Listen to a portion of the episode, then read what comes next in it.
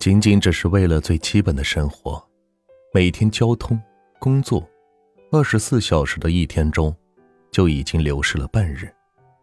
我们是一般人，是这个社会的公蚁。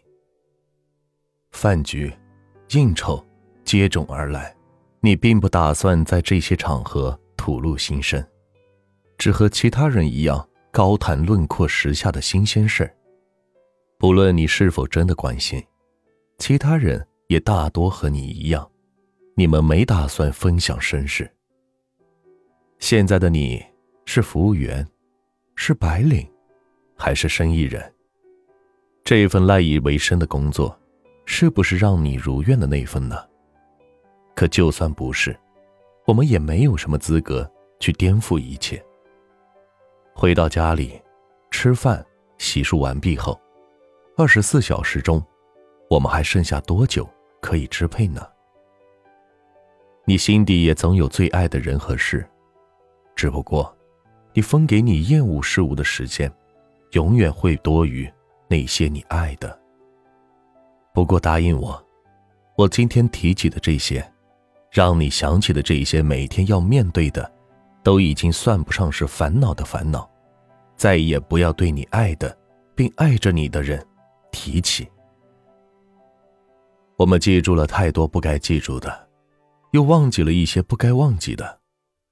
我们总觉得一天太短，我们的时间不知道去哪儿了，但我们同时。也认为过了今天有明天，过了明天还有后天，可更多的时候，我们从前想做的事情，或者现在该珍惜的事，就这么搁置了。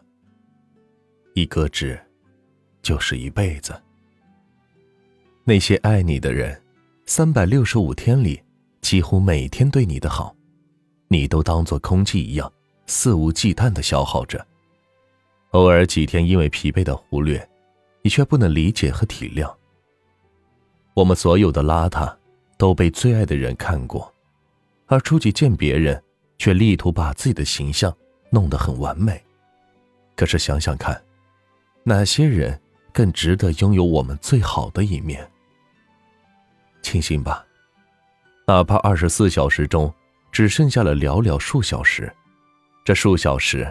也能让我们愉快到死，让我们能陪着爱人，让我们彻底回归自我。那么，就不要再对爱你的人提起那些身不由己的时刻。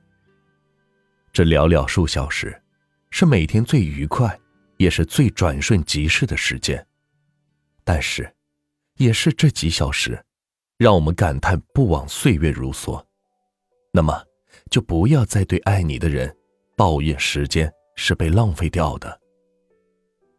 一生快的离奇，所幸不止你一个人要承受。不足生命一小半的愉快时光，正是我们生活的动力和生命的意义。我并不是苍白的去说教关于珍惜这个命题，而是在这里真诚的恭喜你，往后每一天都会再次迎来那数小时的你的传奇。今天的分享就到这里，让有温度、有态度的声音陪你度过每个孤单的夜晚。我是暖于生烟儿，希望今晚的分享能够治愈到你。晚安。